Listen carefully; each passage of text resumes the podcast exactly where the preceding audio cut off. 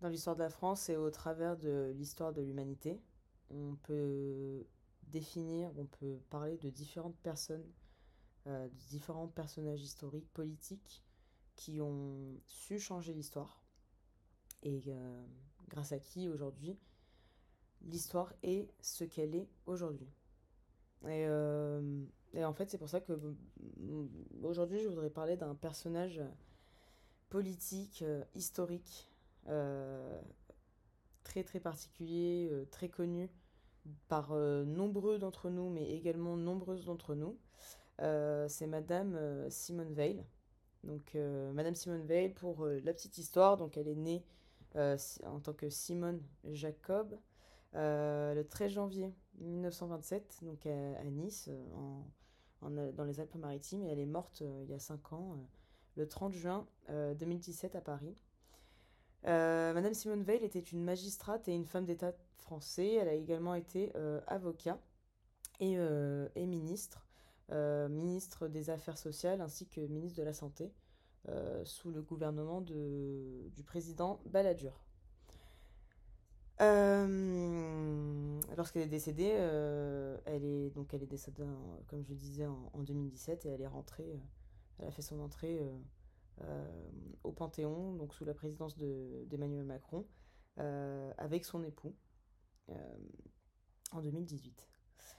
alors aujourd'hui, je voudrais, voilà, c'est un sujet un petit peu particulier. je veux mettre la lumière sur ce personnage historique pour euh, différentes raisons. Euh, parce que c'est une première raison, l'une des raisons principales, c'est que c'est Madame. Voilà. L'une des raisons principales, c'est que Simone Veil, euh, je pense que pour beaucoup d'entre nous, euh, c'est une femme, euh, une femme qui nous a beaucoup inspiré dans sa droiture, dans son, dans son sens de la justice et dans son, son combat pour, pour la justice. Euh, donc je pense que pour de nombreuses personnes, c'est, ça peut être très inspirant.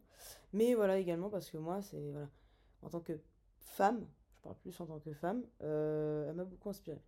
Euh, alors je préviens par avance, ça va pas être un podcast féministe ou, ou, autre. Ça va juste être un podcast où on va parler un petit peu de la vie de Simone Veil. Et, et, du coup, voilà, la deuxième raison pour laquelle j'ai envie de parler de, de cette femme aujourd'hui, euh, c'est parce que je suis, j'ai vu son, j'ai vu son film, donc son biopic, euh, il y a quelques jours, donc euh, qui s'appelle Simone le, Simone, le voyage d'un siècle. Et voilà. Et aujourd'hui, je veux parler cinéma, je veux parler histoire, pour revenir sur cette femme et, et sur son histoire. Donc, euh, bah voilà, tout d'abord, comme je vous ai, je vous ai dit, on va parler un petit peu de, de Simone Veil, de ce qu'elle a fait, de ce qu'elle a vécu. Euh, donc, euh, Simone Veil, c'est une, c'est une, c'est une petite fille qui est née à Nice, euh, d'une famille. Euh, attendez, il y a des craquements là dans mon appart. Non, pas grave. Euh, donc, est née d'une, d'une famille qui appartenait à la communauté juive. elle est née à Nice, donc dans le, dans le sud de la France représente à tous mes niçois et à tous mes sudistes qui écoutent ce podcast. Euh, donc elle est née euh, de son père euh, qui était architecte, qui s'appelait André Jacob, à Nice en, en, en 1927. elle a grandi à Nice, donc elle avait deux, elle, elle, avait, elle avait deux sœurs, donc Madeleine et Denise. Et ensuite, donc la famille Jacob a quitté Nice pour partir s'installer donc euh, euh, non, enfin a quitté Paris pardon pour partir s'installer donc euh, sur la Côte d'Azur. Elle avait également un frère qu'elle a qui s'appelait Jean. Euh, donc pour la petite histoire, euh, elle a Simone, Veil a eu un fils qu'elle a également nommé Jean en mémoire de son frère. Et donc voilà, la plus petite de la famille c'était Simone. Donc euh, je pense que pour plusieurs personnes, euh, c'est assez commun, c'est assez... Euh, on le sait tous.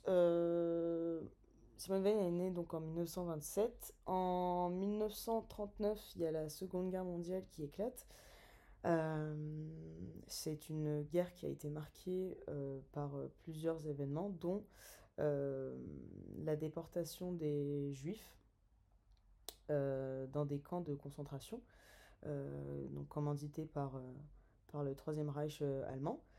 Et donc la famille de, de, de, de, Simone Veil a été déportée, donc son père ainsi que son frère, sa sœur ainsi que sa mère et elle-même. Donc elle a été déportée à l'âge de 16 ans. que dire bah, Je vais pas refaire son histoire, mais là on va plus maintenant on va plus on va plus parler du film et faire un parallèle avec avec euh, la vie qu'elle a, qu'elle a vécue et les combats qu'elle a menés également. Donc euh, ça a été un épisode bah, bien évidemment très marquant dans sa vie. Euh, il y a plusieurs choses en fait qui, ont donné, qui lui ont donné de la force pour mener différents combats tout au long de sa vie. Donc il y a eu sa mère dans un premier temps.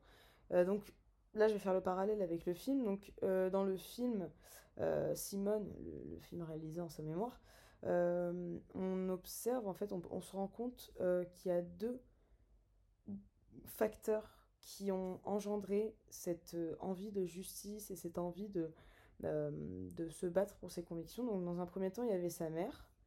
sa mère, ça a, été, ça a été une grande figure pour elle, puisqu'elle lui a toujours inculqué cette valeur de, de, justice, en, en, lui disant dès son plus jeune âge que ben, c'est pas parce que tu es une femme que tu dois, euh, tu dois juste être une, une, ménagère euh, au service de ton mari euh, pour, pour faire la popote en gros et prendre soin des enfants.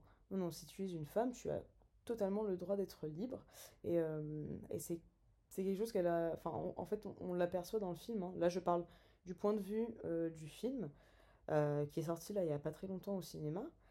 qui, est encore, qui est encore en salle pour celles et ceux qui veulent aller le voir, qui s'interrogent. Qui mais euh, on se rend compte dans le film que sa mère a été une, une vraie, vraie figure dans, dans ses combats, dans les combats qu'elle a menés toute sa vie.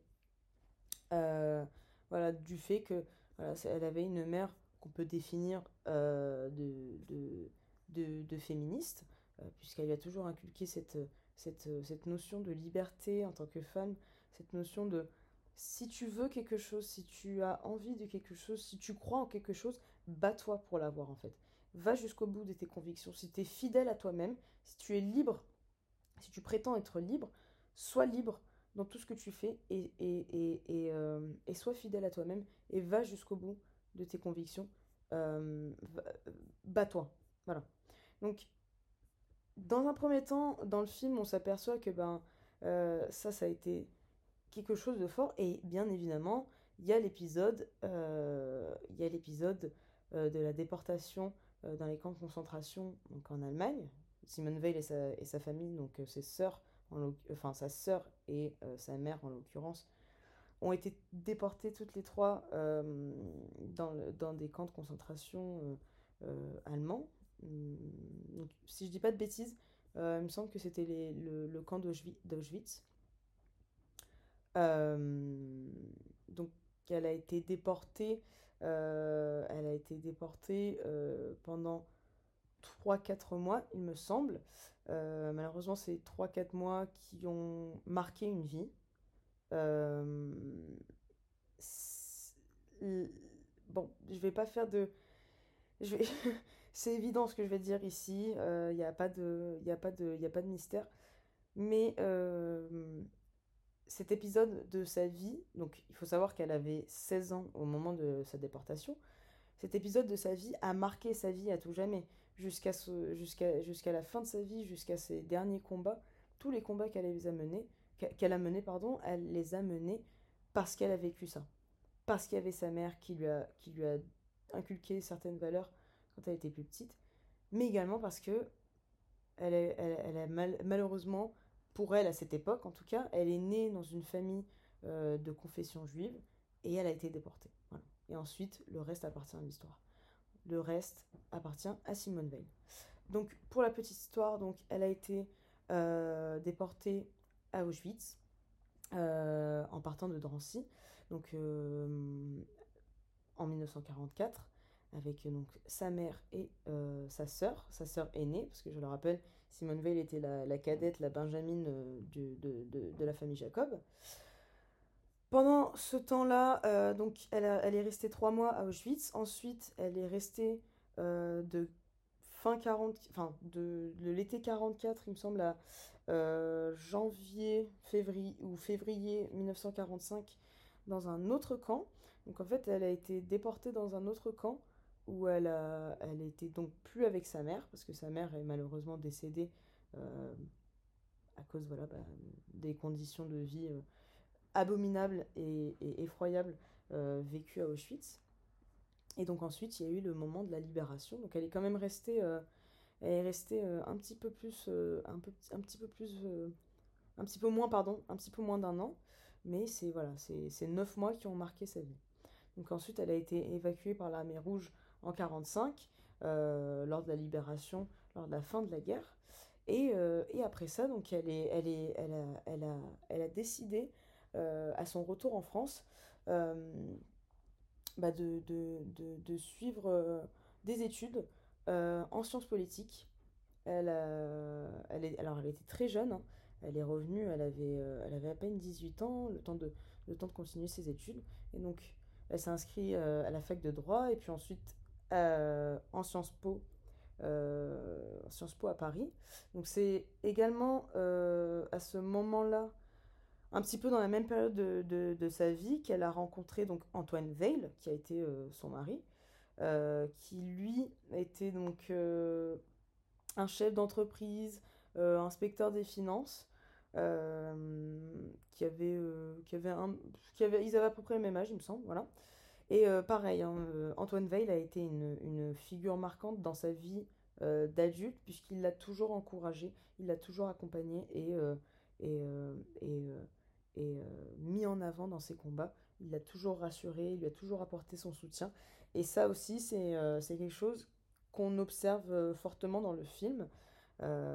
c'est un peu son bras droit. En fait, c'est vraiment son bras droit. C'est c'est vraiment le il y a, y a, quelque chose de beau dans le film de ce côté-là parce que bah, il l'a encouragée, il a toujours été là pour elle et même si à l'époque c'était pas vraiment dans les mœurs hein, qu'une femme puisse vous, puisse devenir avocate, puisse devenir magistrat, euh, qu'une femme puisse travailler en même temps que son mari travaille. C'était pas dans les mœurs ça. Mais malgré ça, euh, Antoine Veil, euh, il croyait tellement au combat de sa femme, il était tellement convaincu par, par, par, par, son sens de la justice qu'il l'a soutenu en fait. Qu'il, que naturellement par amour, mais aussi par conviction, je pense qu'il a adhéré à ses convictions, et eh ben il l'a soutenu. Et donc ça c'est quelque chose qui est quand même assez fort, euh, puisque bah, ça a été aussi un peu à la manière de sa mère dans son enfance, et ben dans sa vie de jeune, euh, de jeune femme euh, qui est revenue en France et, de, et d'adulte, c'est Antoine Veil aussi qui l'a un petit peu, enfin qui l'a quand même su, encouragé dans son parcours politique. Pour parler du film maintenant, voilà, parce que j'ai fait un peu le tour, elle est revenue, elle a, fait des études euh, de sciences politiques. Euh, Simone Veil, elle a été magistrate, elle est, devenue, elle est devenue ensuite avocate, elle a été au Parlement européen. Euh, on la connaît, nous, enfin, dans la culture française, on la connaît entre autres pour son combat dans les prisons, notamment les prisons algériennes de femmes. On la connaît également pour avoir été à l'origine de la loi Veil, donc euh, la loi relative à l'interruption volontaire de grossesse, l'IVG, euh, euh, qui est la loi qui dépénalise l'avortement en France. Donc depuis 1975, grâce à Madame Veil, les femmes en France ont le droit d'avorter. Voilà. maintenant, je vais parler un petit peu du film, vu qu'on a un petit peu fait le tour sur sur euh, qui était Simone Veil, on a un petit peu mis le contexte. Même si c'était un contexte très long, je vous l'accorde, il n'y a pas de souci. Euh, alors, je ne sais pas s'il y a des personnes ici qui ont vu le film ou qui ne l'ont pas vu. Euh, je vais essayer de, de, ne pas spoiler. Après, c'est un biopic. Donc techniquement, on sait un petit peu ce qui s'est passé. Hein. je spoil personne. c'est pas comme si c'était une grande surprise. À moins de n'avoir jamais entendu parler de Simone Veil et de, de vivre dans une grotte on sait un petit peu plus ou moins ce qui va se passer dans le film.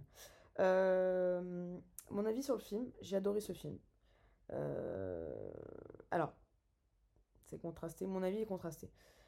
J'ai adoré ce film euh, pour ce qu'il représente. Alors, d'une part, pour son influence. On le sait, hein, la musique, l'art, le cinéma, la littérature ont de grandes influences sur, euh, sur, euh, la population, même si probablement de nos jours, euh, ça, a quand même moins d'influence que, les réseaux sociaux. Moi, je reste amplement convaincue que le cinéma, la musique, la littérature, l'art euh, gardent une grande influence pour les personnes qui s'y intéressent en tout cas. Euh, le film sur Simone Veil, euh, il est magnifiquement bien euh, pensé, car il honore dans un premier temps Madame Simone Veil. Il est honore, il, il- est honore. Pas du tout. Qui est l'honore Je ne connais pas. Il honore également la mémoire de la Shoah. Euh, je veux juste faire une parenthèse là-dessus, mais euh, ça s'est passé il y a bientôt euh, 80 ans. Et euh, ce qui m'embête avec ce genre de, de fait historique, c'est que ça s'est passé, en fait. Mais il n'y a pas de mémoire derrière. Il a pas de, on n'en parle pas. On n'en parle pas, ça s'est passé, c'est fini, c'est passé, hein, c'était il y a 80 ans. Mais en fait, il faut continuer d'en parler pour éviter que des choses pareilles puissent se reproduire. Parce que c'est très vite fait hein, de, de dire, bon, c'est fini, la guerre est finie, on parle d'autre chose et tout ça. Non. Il y a un travail de mémoire qui est important à faire. Et le travail de mémoire, il est continu. Un travail de mémoire, ça se fait pas 10 ça se fait pas sur 10 ans, ça se fait pas sur 30 ans. Ça se fait tout le long de l'histoire, en fait. Ça ne s'arrête jamais. Ça ne s'arrête jamais. Voilà, c'était juste une parenthèse que je voulais faire. Euh, je me permets, parce que c'est mon podcast, je fais quand même ce que je veux. Non, je rigole. Arrogante. Euh, donc, d'une part, c'est un très bel hommage euh, à Madame Simone Veil. D'une autre part, euh, c'était un très bel hommage rendu, je trouve, de mon point de vue. hein. Probablement, pas tout le monde est d'accord. Euh, à la mémoire donc de la, de la Shoah, pour tout- tous les, toutes les personnes les, les, et, les, et les familles de personnes qui ont vécu ça, mais également à la loi Veil, puisque c'est une loi qui est toujours en application aujourd'hui, qui est, toujours en, vigueur, bien que parfois euh, elle puisse être mise euh, au milieu de la table, hein, que parfois ça puisse rentrer dans certains débats, on puisse se reposer la question. Voilà. C'est une loi qui est forte euh, en France, c'est une loi qui est inscrite dans les valeurs de la France, que ça soit aussi bien chez les hommes que chez les femmes. C'est pas juste une loi féministe, enfin c'est mon avis, c'est pas juste une loi féministe, c'est une loi qui a quand même été votée en 1975 euh, dans un, climat politique où il y avait pratiquement que des hommes. Et il y a quand même eu des hommes à cette époque qui ont accepté cette loi. Donc c'est pas juste une loi féministe, c'est pas juste une loi qui concerne les femmes, je pense que c'est également une loi qui concerne tout le monde, qui concernait tout le monde à cette époque, qui concernait également les hommes, certains hommes que- politiques qui ont bien voulu vo- voter cette loi. Voilà. Le film est très bien réalisé de ce point de vue-là. Euh, je trouve qu'il est assez fidèle à la réalité et euh, il est bien réalisé euh, dans le sens où on ressent bien tout ce qui se passe dans le film. Là, je viens à mon petit point faible du film. On ressent bien les émotions. Donc il y a des, y y a des phases de tristesse dans le film. Il y a des phases où on est un petit peu plus optimiste. Il y a des phases où on, a un peu plus le sourire. Ensuite, y a des, on, retombe dans une phase de tristesse ou quoi. C'est justement le problème. C'est que le film va très vite. Il a un rythme assez particulier. Euh, il y a beaucoup de, de bons, euh, de sauts pardon, dans le temps. Donc euh, on commence à une époque de sa vie. Puis en fait, on va, après, on va aller 40 ans plus loin dans sa vie. Ensuite, on va revenir dans sa, dans ses- dans sa jeunesse quand elle avait la vingtaine, pour ensuite revenir quand elle était enfant, mais ensuite repartir au moment où elle avait 60 ans, puis revenir au moment où elle s'est fait déporter, donc le moment où elle avait 16 ans, ensuite le moment où elle avait 30 ans, enfin voilà, le film, il a c'est un rythme très particulier, et moi ça m'a un petit peu perturbée dans le sens où j'étais vraiment dans le film. Euh, je suis vraiment rentrée très facilement dedans, et, euh, et en fait, à chaque épisode, je, rentrais tellement dedans que quand ça se, ça se, ça il y avait une interruption qui était assez brusque, je trouve, Ou genre, bah. Bah voilà, typiquement, j'avais les larmes aux yeux. Et la seconde d'après, on, est, euh, on est 30 ans plus tard dans sa vie. Donc, euh, elle, a passé la loi euh, sur l'IVG. Elle a eu ses trois garçons. c'est déjà une, une, un peu une vieille dame qui, qui, qui, qui, est ensuite devenue ministre. Enfin, genre, Enfin, ça, ça m'a un petit peu perturbé, honnêtement, parce que voilà, il y avait trop de sauts dans le temps. Euh, je savais pas trop comment, comment réagir par rapport au film. ah merde, est-ce que je dois. Ok, là, est-ce que je suis censée être émue? Ok, là, je suis émue. Ah, ok. Ah, et après, une seconde après, euh, non, je suis plus émue.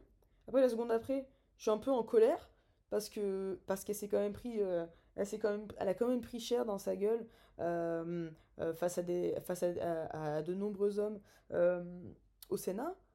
Ensuite, je dois redevenir triste. Ensuite, je dois, je dois être un petit peu dans la tendresse de l'enfance. Enfin, ça, ça c'est vraiment mon point euh, où j'ai eu du mal un peu à m'adapter au film. C'est qu'il a un rythme très particulier. Il n'a pas du tout un schéma narratif euh, classique. Ce qui est bien en soi. Hein, c'est un, un, parti pris par le réalisateur. Mais voilà. Ça peut perturber. Euh, ça peut perturber. Voilà. On revient donc euh, sur, euh, sur le film dans sa globalité. Donc le film, moi je l'ai adoré. Il hein. euh, y, a, y, a, y, a, vraiment pas... Enfin, c'est un, un, très beau film. C'est un film qui est dur, bien évidemment, parce que, comme je disais, on ressent bien les émotions. Et, et, comment dire? On a, enfin, moi en tout cas, je parle de mon point de vue, là je parle pas du tout du point de vue de, de tout le monde, c'est que j'avais l'impression un petit peu de vivre ça avec elle. Je sais pas comment vous expliquer ça. Euh, j'ai pas vécu dans une vie antérieure, attention. Mais j'avais vraiment l'impression de vivre ça avec elle.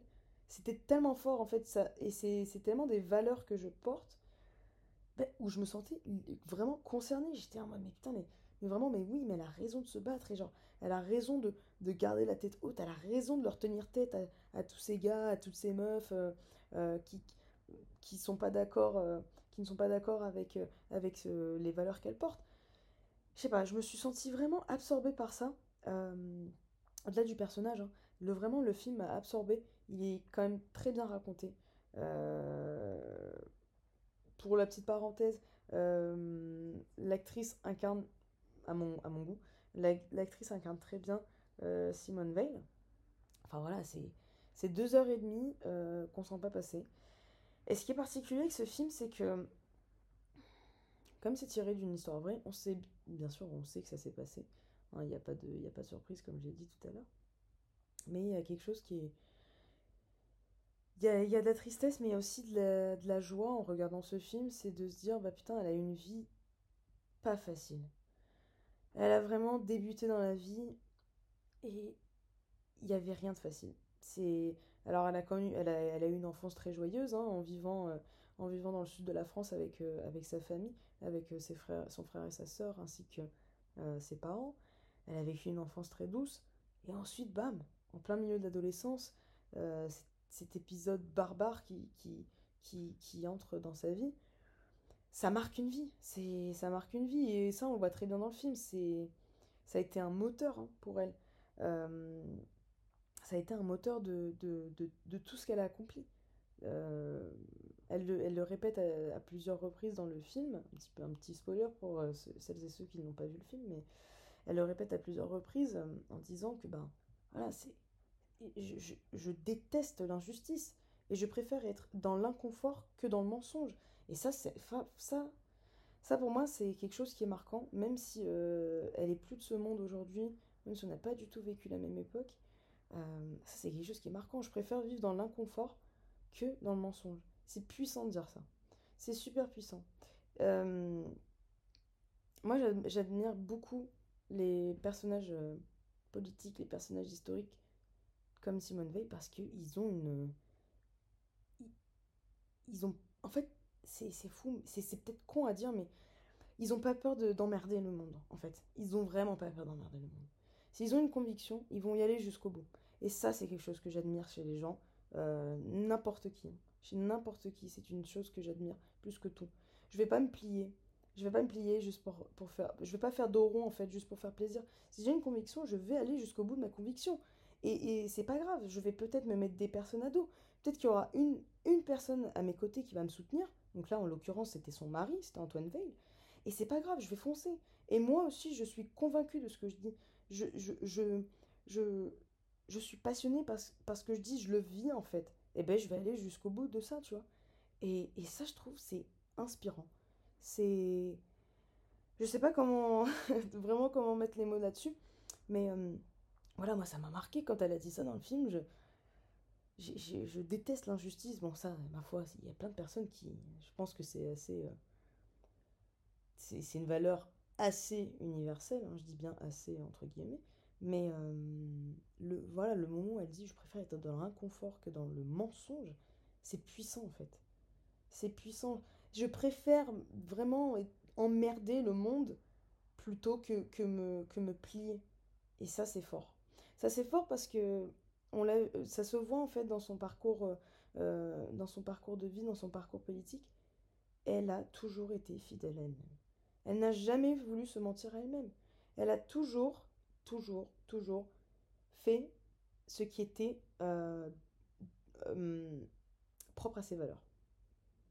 S'il fallait ouvrir sa, s'il fallait ouvrir sa bouche, s'il fallait dire un mot qui, qui était plus fort que l'autre, elle allait le dire. Parce qu'il faut quand même rappeler qu'elle a- qu'elle qu'elle a- que, que, c'était un contexte politique et c'était un contexte social qui était particulier. Je l'ai dit au début du podcast. euh, les femmes avaient quand même moins de liberté à cette époque. hein. Euh, euh, Simone Veil, elle est née, sous une France où la femme n'avait pas le droit de vote.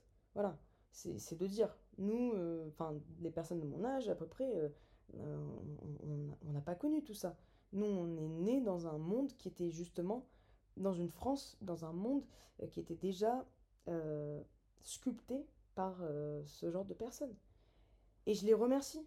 Moi, je les remercie énormément parce que sans le vouloir, elle, elle, elle est rentrée dans l'histoire. Sans le vouloir, elle a fait l'histoire. Et, c'est ça qui est beau, je trouve, aussi en...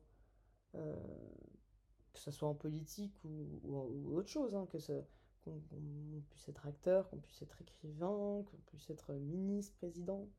Euh, à partir du moment où on a des convictions et qu'on se bat pour euh, les défendre, euh, on se rend pas compte, mais on, peut accomplir de grandes choses dans l'avenir. La loi Veil, c'était en 75, c'était quoi? C'était il y a, il y a, il y a 40, il y a bientôt 40 ans. La loi, elle a été passée, la loi, elle a été passée il y a bientôt 40 ans. Et, euh, et ça a changé de nombreuses vies. Mais peut-être qu'elle s'en, s'en rendait pas compte à ce moment-là. Enfin, voilà, j'ai, franchement, je pourrais en parler des heures. Je vais essayer de pas trop trop m'étaler parce que je veux pas être trop longue. Mais tout ça pour dire que des personnages comme, euh, comme elle, il y en a énormément dans l'histoire. Euh, et je pense qu'il y en aura encore beaucoup. Même si, de mon avis, en tout cas, dans la, dans la, dans la- dans l'atmosphère politique, dans l'univers politique, pardon, ça se fait moins. On est moins dans cette notion de euh, ça ne dérange pas d'être dans l'inconfort tant que je suis pas dans le mensonge. C'est mon avis, c'est pas à débattre, c'est pas c'est pas le- c'est pas l'idée, c'est pas la question. Mais euh, c'est dommage. C'est dommage parce que on peut faire l'histoire de cette façon, on peut changer la vie de milliers, de millions de, personnes, que ce soit des hommes, que ce soit des femmes. Euh, et je trouve que c'est ça qui est beau lorsqu'on a un combat. C'est pas juste un combat pour, euh, euh, avec soi-même, c'est un combat qui va servir en fait à de nombreuses personnes. Et c'est ça que je trouve admirable chez, bah, bah, chez différents, chez différents humains, quelle que soit leur, quelle que soit leur, leur activité, leur activité. Voilà, c'est juste cette, euh, cette puissance quand on est passionné, quand on est, quand on est, on est vraiment fervent d'un combat, la, la, force avec laquelle on va, on va défendre ce combat et on va, on va se battre, quitte à se mettre des, des, des personnes à, dos, voilà, juste pour défendre nos convictions. Moi, je trouve ça magnifique. Euh, voilà. Je vais pas plus m'étaler sur, euh, sur ça parce que c'est vraiment un sujet sur lequel je pourrais parler pendant des heures, et pas juste avec Simone Veil, mais avec plusieurs autres personnages que personnages politiques, personnages historiques que j'admire, qui, ont, servi l'histoire, grâce à qui aujourd'hui on peut vivre dans le monde dans lequel on vit. Alors grâce, il aussi à cause d'eux, mais je veux plus voir le côté optimiste, donc des personnes grâce, grâce auxquelles on peut voilà on peut vivre dans le confort dans lequel on vit aujourd'hui, euh, avec des libertés euh, qu'on n'avait pas forcément il y a 50 ans, il y a 60 ans. 50 ans dans l'histoire, c'est peu, c'est très peu. Euh, voilà. Enfin bref, tout ça pour dire, voilà, je, je trouve que c'est important d'avoir des modèles, des exemples de cette sorte, des, des, personnes qui, qui, ont, qui ont vécu des moments durs mais qui ont réussi à s'en sortir. Et en fait, c'est en s'en sortant dans les moments euh, difficiles où on pense qu'on va, on va tout lâcher, qu'on va tout abandonner. Quand on se sort de ces moments-là, c'est là où on devient encore plus fort. Et, euh, et je trouve ça important d'avoir, euh, c'est mon avis, hein, mais je trouve ça important d'avoir des, des personnes comme ça en tant que modèle, que ce soit un, un parent, hein, que ce soit un frère, une soeur, un oncle, une tante, que ce soit un patron, que ce soit un, un acteur, que ce soit un président, que ce soit un roi, que ce soit une reine, euh, que ce soit une, chef d'entreprise, peu importe qui c'est. Euh, je trouve que voilà, c'est bien d'avoir des, figures euh, telles quelles, modèles un petit peu de force et de, et, de combat. en tout cas, pour celles et ceux qui n'auraient pas vu, donc qui n'auraient pas encore vu le film Simone, allez-y, vraiment, allez-y, allez-y, allez-y je... Si vous êtes un petit peu, si vous vous intéressez un petit peu à l'histoire de France, euh, allez-y. C'est très très intéressant. Et euh, si vous, voilà, vous voulez aussi euh, vivre un, moment touchant et, plein d'émotions, franchement, allez-y. que vous soyez un, gars ou une fille, hein, d'ailleurs, il n'y a pas de. Hein, je l'ai dit tout à l'heure, c'est pas, c'est pas quelque chose, c'est pas un film qui est propre aux femmes. C'est un film qui est propre euh, à, différentes. Euh, à tous les Français, hein. voilà. Mais euh, voilà, n'hésitez pas à aller voir le film, il est très sympa. pour celles et ceux qui ont vu le film, je suis curieuse d'entendre vos retours, de me dire ce que vous en avez pensé. Et pour les personnes qui iraient voir le film dans la semaine, bah voilà, si vous voulez qu'on parle un petit peu du film, je suis très très curieuse également, donc euh, voilà. Euh, donc voilà, je vais finir ce podcast. Euh, c'était un épisode un petit peu particulier. À la base, je voulais pas du tout parler de ça. Euh, pas du tout prévu de parler de ça. Mais j'avais besoin un petit peu de le sortir, de, de mettre des mots, enfin au mieux, hein, de mettre des mots là-dessus. Et, et voilà. Bah voilà. Merci beaucoup. Merci d'avoir écouté. On se retrouve au prochain, au prochain épisode. Euh, je sais pas de quoi on va parler. Peut-être que je vais retourner voir un film et je vais dire mais vas-y fuck it, vas-y on va parler de ce film, on va pas parler d'autre chose. Enfin bref, on verra. Euh, prenez soin de vous en attendant. Euh, buvez de l'eau, dormez. C'est très bien de dormir. Et, voilà. Et allez au cinéma. C'est très bien d'aller au cinéma. C'est, le, cinéma c'est génial. Vraiment. C'est très bien. Merci.